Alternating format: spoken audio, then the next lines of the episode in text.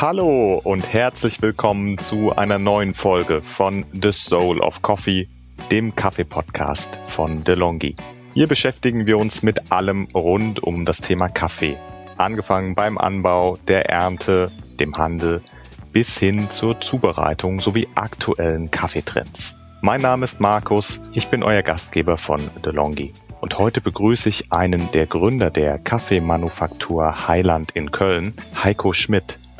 Heiko ist nicht nur ein passionierter Röster, sondern er ist sozusagen das kreative Herz, denn er kümmert sich vor allem um die gesamte Lieferkette. Und das ist genau das Thema, über das wir heute sprechen wollen, den direkten Kaffeehandel. Schön, dass du da bist und herzlich willkommen, Heiko. Hallo.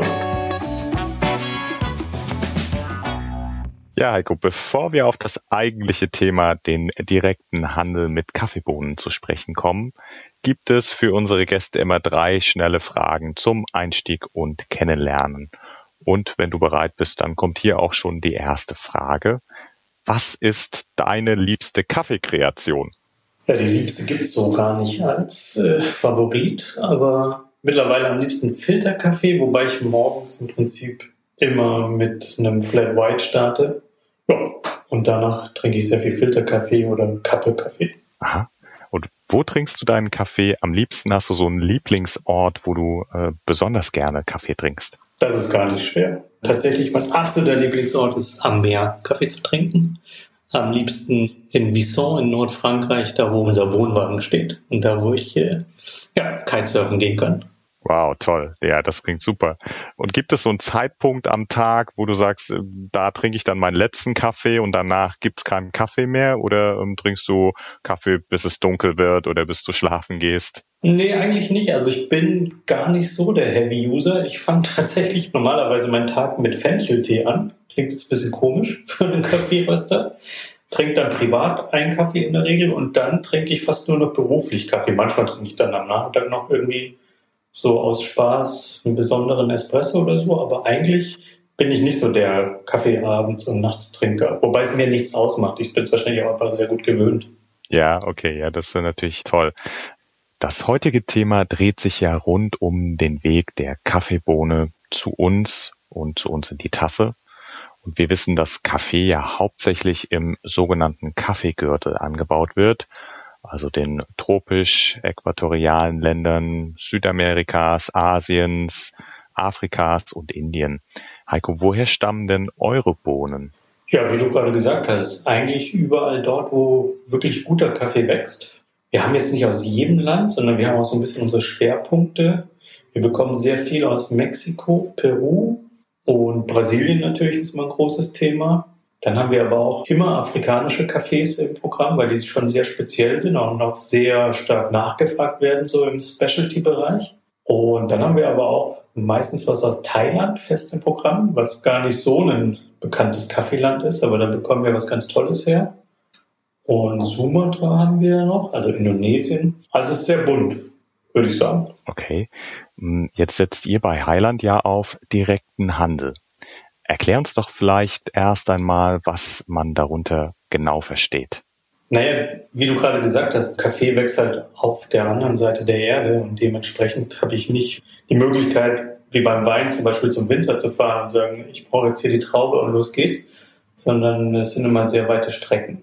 Der normale Weg wäre für uns als Röster bei irgendeinem Großhändler Kaffeebohnen als Sample zu bekommen, die dann in Probe zu rösten, zu probieren und dann zu sagen, okay, die Bohne XY ist toll, die passt zu uns, dann kaufen wir die.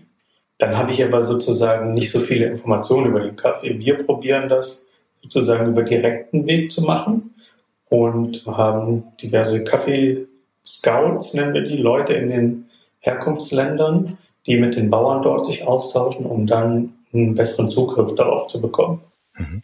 Habt ihr denn auch direkten Kontakt zu den Bauern? Ich stelle mir das gar nicht so einfach vor. Ne? Viele der Bauern leben ja im, im Hochland oder in, ich sag mal, touristisch jetzt nicht so erschlossenen Gebieten und der Weg dahin ist ja wahrscheinlich dann auch beschwerlich. Kennt ihr die Bauern oder arbeitet ihr dann nur mit den Scouts und Verbindungsleuten?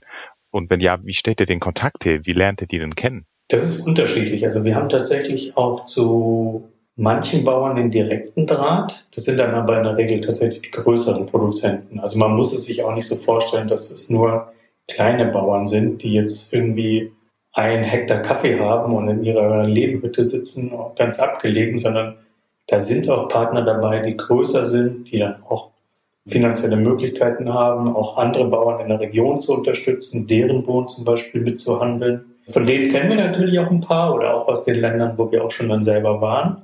Aber in der Regel, und das muss man auch ganz ehrlich sagen, kennen unsere Coffee Scouts die Bauern halt viel besser und machen mit denen auch sozusagen den ganzen Prozess, der dann bis zum Handel führt und der bis dann auch zum Export beziehungsweise unserem Import dann führt. Die haben sozusagen die Kontakte, betreuen die, machen die Preisabsprachen. Allerdings mache ich natürlich dann immer mit den Scouts auch hier vor Ort die Absprache und wir diskutieren dann, was ist der jeweilige Kaffee wert und dann bekomme auch ich immer die Einschätzung, was muss dafür beim Bauern hängen bleiben, sollte dafür beim Bauern hängen bleiben, dass er davon wirklich gut leben kann, sich weiterentwickeln kann und wir dafür einfach einen Preis bezahlt haben, der gerechtfertigt ist. Ja, du sprichst genau den Punkt an, ne, der natürlich besonders wichtig auch beim Kaffee ist, der Wert oder der Preis auch des Kaffees. Wie, wie stellt ihr denn auch sicher, dass das Geld dann auch bei den Erzeugern ankommt? Wie schafft ihr die Transparenz in der Lieferkette? Und wie wirkt sich das dann tatsächlich auch auf den Preis aus? Also wir sind natürlich jetzt teurer, als man irgendwo im normalen Supermarkt einen Kaffee kauft. Aber wir verkaufen auch Specialty-Kaffee. Das sind sozusagen von den Qualitäten, die sind schon viel hochwertiger.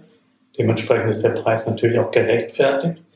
Wir stellen sicher durch unsere Preise, die wir sozusagen zahlen und die wir auch direkt verhandeln und auch dann auch direkt an den jeweiligen Bauer oder den Menschen, der vor Ort das ganze äh, Handling macht, dass wir da das Geld hinschicken. Dann wissen wir, das Geld kommt dort an.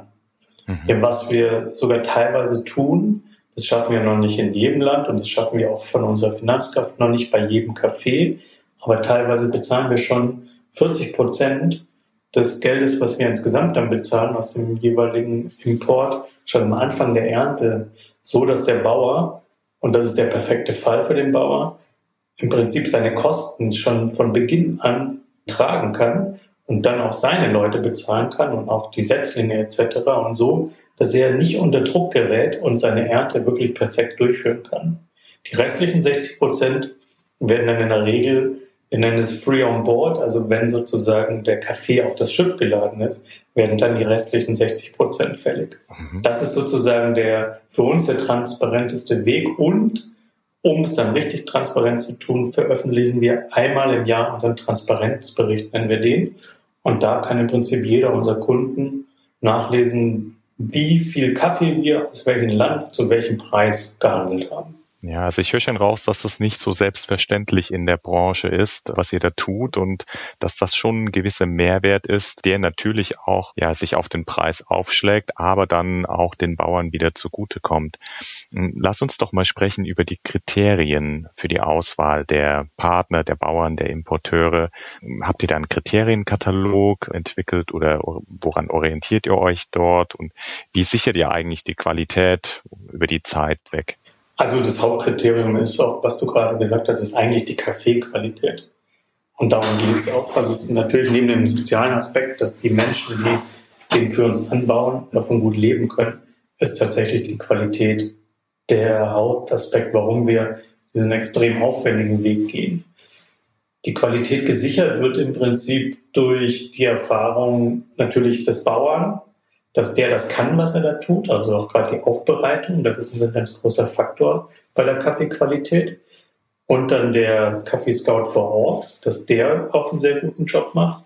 Und dann natürlich auch unsere Erfahrung, dass wir wissen, wie ist ein guter Rohkaffee, wie verhält sich ein guter Rohkaffee, weil es gibt ganz tolle Rohkaffees, die wir kappen, sozusagen als Pre-Shipment Sample, also vom Anfang der Ernte. Die können dann wirklich über die Zeit verlieren was Qualität, Geschmack etc. angeht. Und das ist natürlich dann auch so ein bisschen unsere Erfahrung, die wir über die Jahre gelernt haben, dann auch einzuschätzen, okay, dieser Kaffee ist jetzt nicht nur zu dem Zeitpunkt, wo wir ihn kappen, sehr gut, also kappen heißt probieren, sondern auch sozusagen ein halbes Jahr oder bis zu einem Jahr später noch gut. Also länger verkaufen wir keine Kaffees, weil der frische Faktor ist beim Kaffee doch ein ganz großer Faktor. Ja, ja, total. Das ist ja schon ein besonderer Weg, den ihr da geht. Gab es dafür irgendeinen Auslöser? War das ein gewollter, logischer Schritt oder ist das aus irgendeiner Not herausgeboren, dass ihr gesagt habt, wir werden jetzt selbst zum Importeur und wir beschäftigen uns jetzt stärker mit dem direkten Handel und kaufen jetzt vielleicht nicht auf dem Markt ein? Also eine Not gab es überhaupt nicht. Nee, das andere ist viel einfacher und unaufwendiger. Der Wunsch war schon immer irgendwie vorhanden, auch wenn wir es die ersten Jahre noch nicht geschafft haben, weil es einfach wahnsinnig aufwendig ist, vom Zeitaufwand her, vom finanziellen Aufwand. Aber wir wollten es irgendwie von Anfang an. Und dann, je größer wir wurden und desto mehr Ressourcen wir auch dafür hatten, haben wir einfach gesagt, ja, wir setzen es jetzt weiter um. Und im Moment sind wir tatsächlich schon bei über 95 Prozent. Also das hat sich extrem entwickelt. Für mich persönlich ist es vielleicht so, wobei ich das jetzt auch nicht sagen kann, das irgendwie ein Erweckungserlebnis war, aber ich habe halt als Kind ein Jahr in Guatemala gelebt mit meiner Familie. Und da bekommt man natürlich schon so ein bisschen das Gefühl für, was passiert in so einem Land. Meine Eltern haben viel so für die Botschaft dort auch so Hilfsprojekte unterstützt und waren in Indio-Dörfern. Und dann sieht man natürlich auch, wie die leben, was da so passiert und Vielleicht kommt daher so ein Teil der Verantwortung, aber meine Partner ticken genauso wie ich. Wir sind da relativ kompromisslos.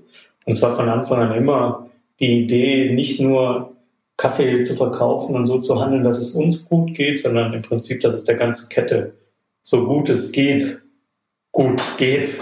Komischer Satz, aber das ist so ein bisschen das Ziel. Also wir wissen natürlich auch, dass die einen anderen Lebensstandard haben, aber wenn wir nach deutschen Standards dort bezahlen würden, dann wäre die Tasse Kaffee halt unbezahlbar. Geht mhm. natürlich auch nicht. Ja, ich finde es toll. Ich denke, ihr habt da eine sehr, sehr gute Richtung eingeschlagen. Und was mich nochmal interessieren würde, du hast gerade auch gesagt, der Aufwand, der finanzielle, der zeitliche Aufwand. Aber was man nicht vergessen darf, ist ja auch Kommunikations- und, und Sprachbarrieren und, und verschiedene Zeitzonen. Wie funktioniert das dann? Schreibt ihr dann E-Mails oder ähm, telefoniert ihr dann? Oder ist es doch komplizierter, als man sich das vorstellt? Es ist gar nicht so kompliziert mittlerweile durch die Digitalisierung, durch WhatsApp und äh, Messenger-Dienste und da man überall auf der Welt ja irgendwie mobil erreichbar ist. Also gerade die Scouts, die haben natürlich auch ihre Handys und da kann man natürlich gut kommunizieren. Die Zeitzonen sind manchmal schon ein Thema, dass man dann auch mal irgendwie abends oder mitten in der Nacht oder früh morgens irgendwie da sein muss oder dann aus sich absprechen muss, wann kann ich mit dem jeweiligen Menschen kommunizieren. Aber es geht mittlerweile relativ gut. Ich schätze mal, die Leute, die das schon irgendwie vor 20, 30, 40 Jahren gemacht haben, die hatten noch ganz andere Herausforderungen. Ja, das kann ich mir vorstellen. Ja, ich äh, weiß nicht, wie es euch geht. Ich habe auf jeden Fall jetzt richtig Kaffeedurst bekommen und bin total neugierig auch auf euren Kaffee geworden. Wir sind schon fast wieder am Ende und Heiko, wir haben zum Schluss immer eine Frage für unsere Gäste, die ich auch dir gerne stellen möchte, nämlich welche Frage ist dir noch nie gestellt worden, die du aber schon immer mal beantworten wolltest? Oh Gott. wahrscheinlich diese Frage, die du mir gerade gestellt hast. nee, wahrscheinlich, warum ich nicht Koch geworden bin. Weil ich auch sehr gerne koche und scheinbar auch gar nicht so schlecht koche. Aber, ja, aber ist ja auch ein Genussthema und passt ja sehr, sehr gut zusammen, ne? Kaffee und ja, es passt auch, also, Essen. Genau, und man muss auch ganz ehrlich sagen, Kaffeeröster ist glaube ich, auch der schönere Beruf als Koch, weil Köche haben von den Arbeitszeiten und von den Stressfaktoren her, glaube ich, den schlechteren Job erwischt als wir. Ja, wahrscheinlich. Ja, dann äh, vielen Dank, Heiko. Wir sind leider schon am Ende. Mehr Infos zur Kaffeemanufaktur Highland verlinken wir euch in den Show Notes. Wenn ihr Fragen oder Feedback für uns habt, dann schreibt uns auch gerne an podcast-delongi.de at delongigroup.com. Unseren Podcast könnt ihr auf allen gängigen Podcast-Plattformen abrufen, abonnieren und bewerten. Im nächsten Cappuccino-Dialog sprechen wir mit Unternehmerin, Autorin und Gewinnerin der vierten Staffel Germany's Next Topmodel Sarah Nuru über die Gründung ihres Kaffeelabels Nuru Coffee und ihr Engagement für die Kaffeebauern in Äthiopien.